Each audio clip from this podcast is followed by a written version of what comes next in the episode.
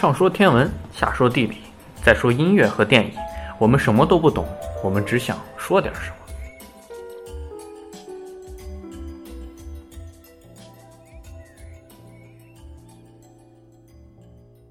听众朋友们，大家好，欢迎收听新一期的《西京北京在南京》，我是萨萨。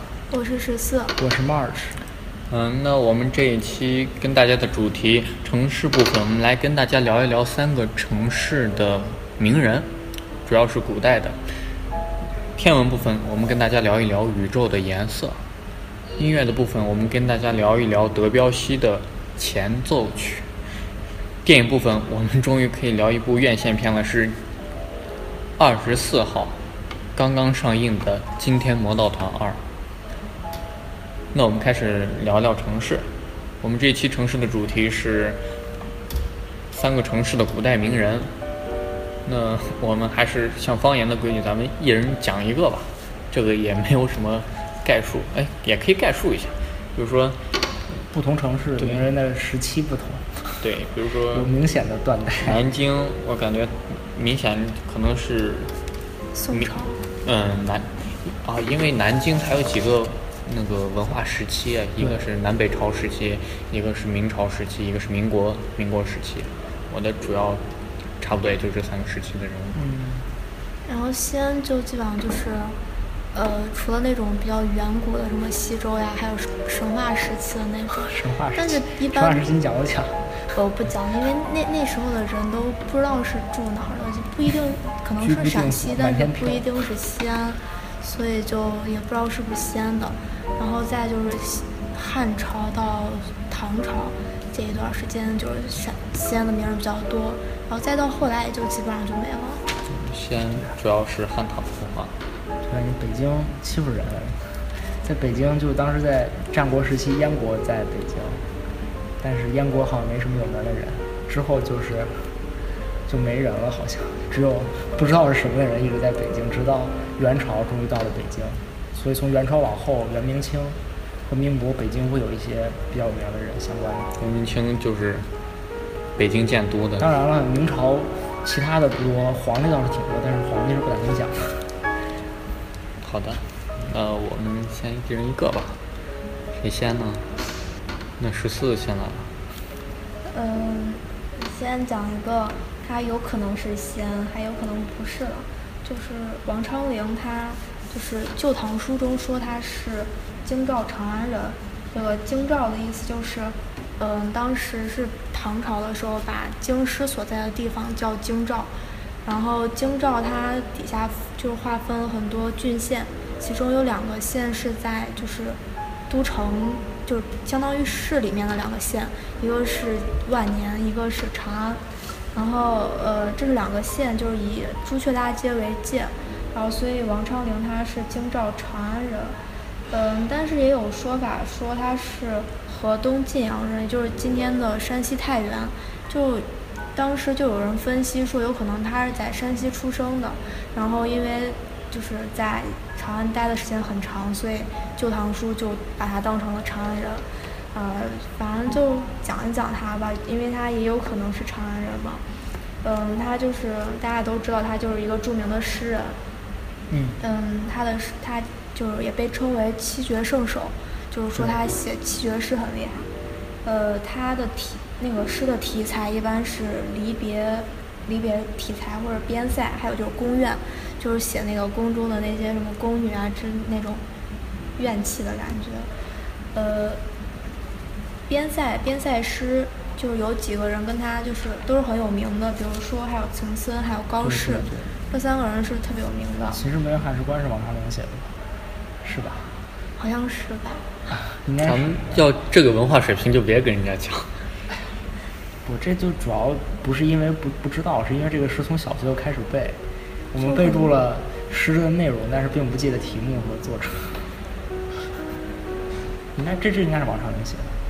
感觉这安不到其他人身上。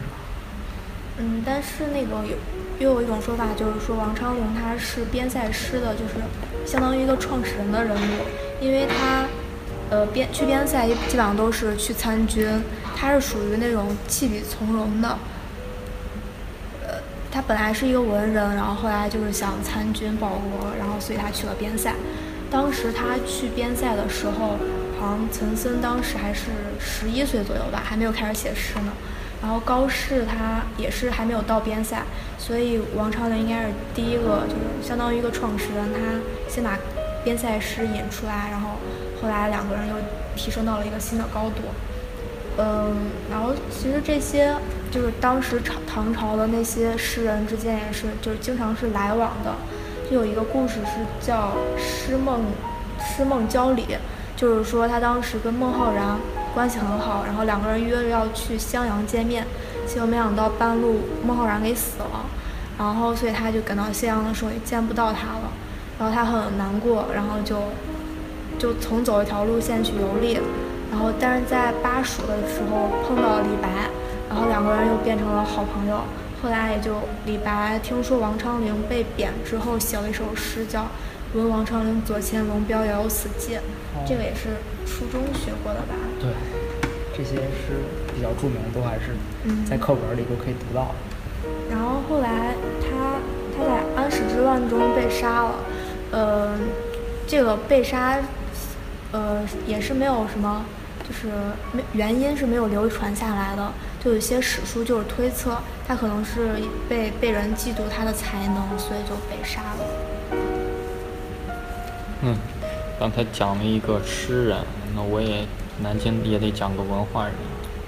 南京我讲南唐后主李煜，嗯，其实我范围比较广，就是我把江苏省的都 都写进来。他是徐州人。你这样有点过分，那我是不是可以把河北省跟天津省都算过来？谁让你是直辖市？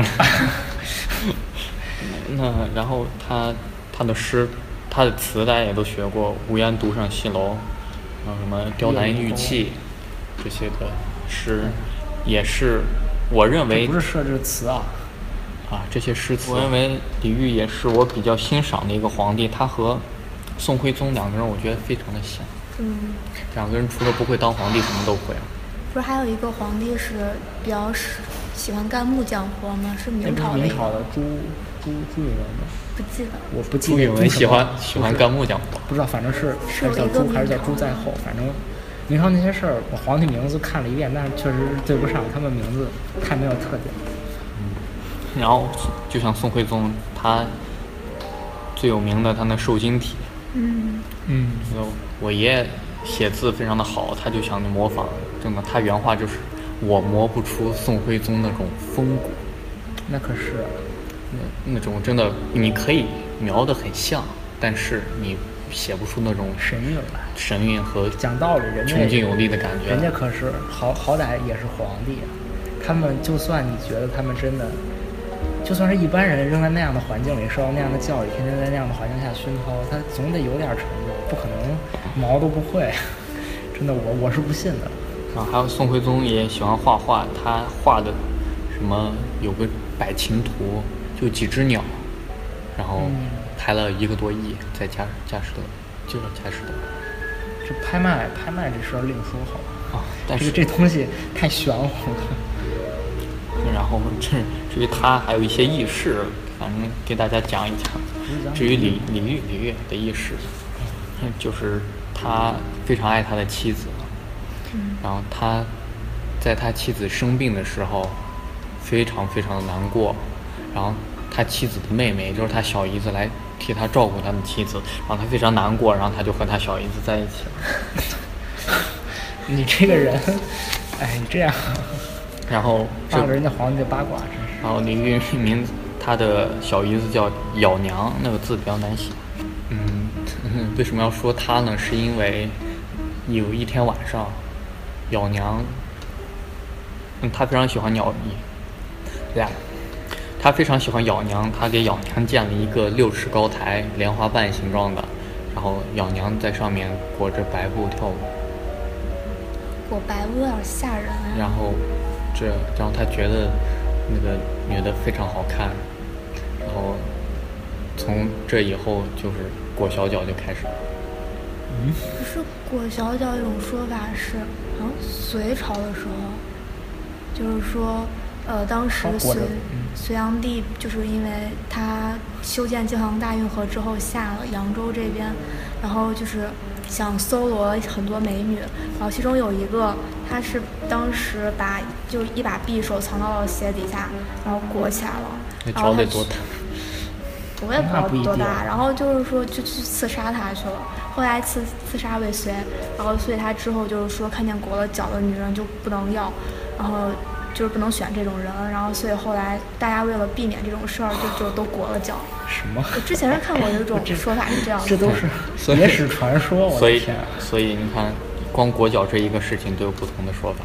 像我刚才就说明都不太靠谱。刚讲裹脚，你你裹个白衣为什么能裹脚呢？我还是不懂李煜这个传说。刚刚讲到的刺刺客，然后啊，就裹到了刺客是脚，但你那个裹白衣跳舞为什么要裹脚？我还是不是很懂。就是他穿的白衣飘飘，然后脚上裹着白布，然后然后李煜看着就像像像那个，您听过一个福建还是广东民谣叫彩虹铃？不知道。耶，然后说那个脚像红绫一样，就非常漂亮，菱形的，像月牙儿什么的，哎呦像莲花，像不能不不能。欣赏好吧？这个欣赏不了。你你想你说那裹着脚在转上白不，让我觉得像木乃伊。不是这不这不是身上裹不是贞子脚吗？哎，行了，不不扯这些了。刚讲哪了？不是讲刺客吗？把脚不是不是刺客裹完脚，你刚才不是在讲裹白衣跳舞吗？然后然后裹脚这么来的，然后就没有然后，然后两个人就哦，在一起了，这个就是反正就在一起了。这个就是导火索，你知道吗？哎呦喂，你这种事儿还能扒拉出来？是真的假的都不知道。我看了一部就半野不野的，行行，然后北京的话，我也搞一个，搞一个你们诗词那就元曲，从元朝开始就有在北京出生写元曲的人。唐唐诗宋词元曲。对啊对啊，中国古代艺术精华，文学吧，文学上元曲的话，元曲四大家，其中马致远是北京人，这是史学上定论。但虽然他好像出生地不是在确切的北京，但是史学上都认为他是北京人，所以我也姑且算作他是北京人。你像关汉卿虽然也是大都人，但是史学上很很明确他是山西出生的，所以我也就不好把他给算进来。然后元曲的话，元曲分为杂剧和散曲两种。杂剧就是剧，这是宋朝开始有的，当时是滑稽的喜剧那种感觉，但是到元朝之后就变成了戏曲形式，就是唱的。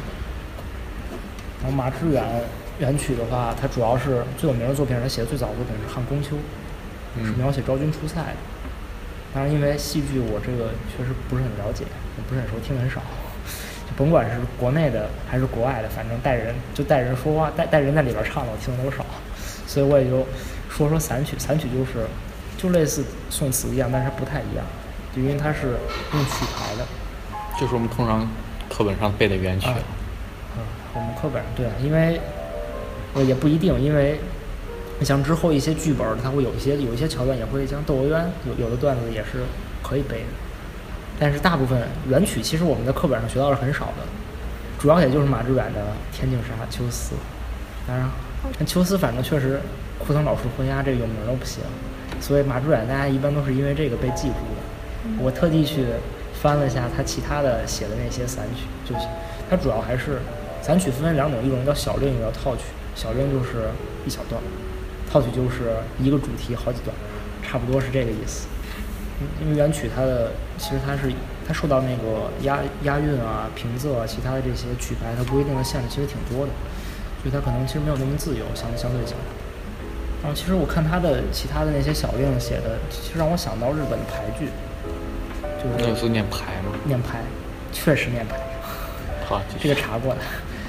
就日本的牌剧，我觉得其实这个是跟它有那么一点点相似。你像中国其实也是，就唐诗宋词元曲里确实就小令跟牌剧是最相似的，我感觉它比较短小，而且我觉得小令虽然也是有抒发感情的，可能写景的感觉稍微更好一些。就它这么几寥寥几笔的话，可能比较舒服的把景致描绘出来是很到位，但是它跟牌剧有一个很大的意境上的不同。就元曲，就是元曲它的其中，散曲它还是更怎么说？中国有一种中国式的潇洒在里面，中国式的浪漫那种感觉。但日本的排剧其实排剧是不是有点幽默的？不是幽默，排剧有的是禅意。那北野武的那个是什么？北野武的那个是什么？北野武的排剧。北野武他在当导演之前，他是个什么喜剧艺人，而且那个那个是不是？北野武说的是漫才，也就是日本的相声。其实你刚才说，我还以为是能剧，但我感觉好像没什么关系，因为能剧是也是传统戏剧，还有戴面面具什么。排剧最有名的是那个，不能叫最有名，很多有名，有一个是松尾松尾芭蕉写的，是呃什么什么樱花什么古池塘青蛙跳入水中央，一声响。好诗好诗，我服了。哦，那就是啊，它就是怎么说，就有一种，它跟一般意义上的这个唐诗也会有这种就动动中取静的这种感觉，它就以静衬动嘛，但他们其实用的方式不太一样。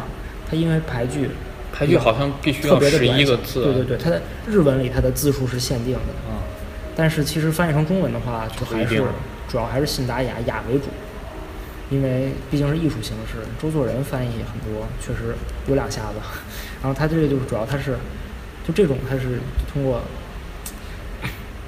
就这些它是禅意为主，它在里面因为特别的洗练整个文字，包括意境，就会有一种。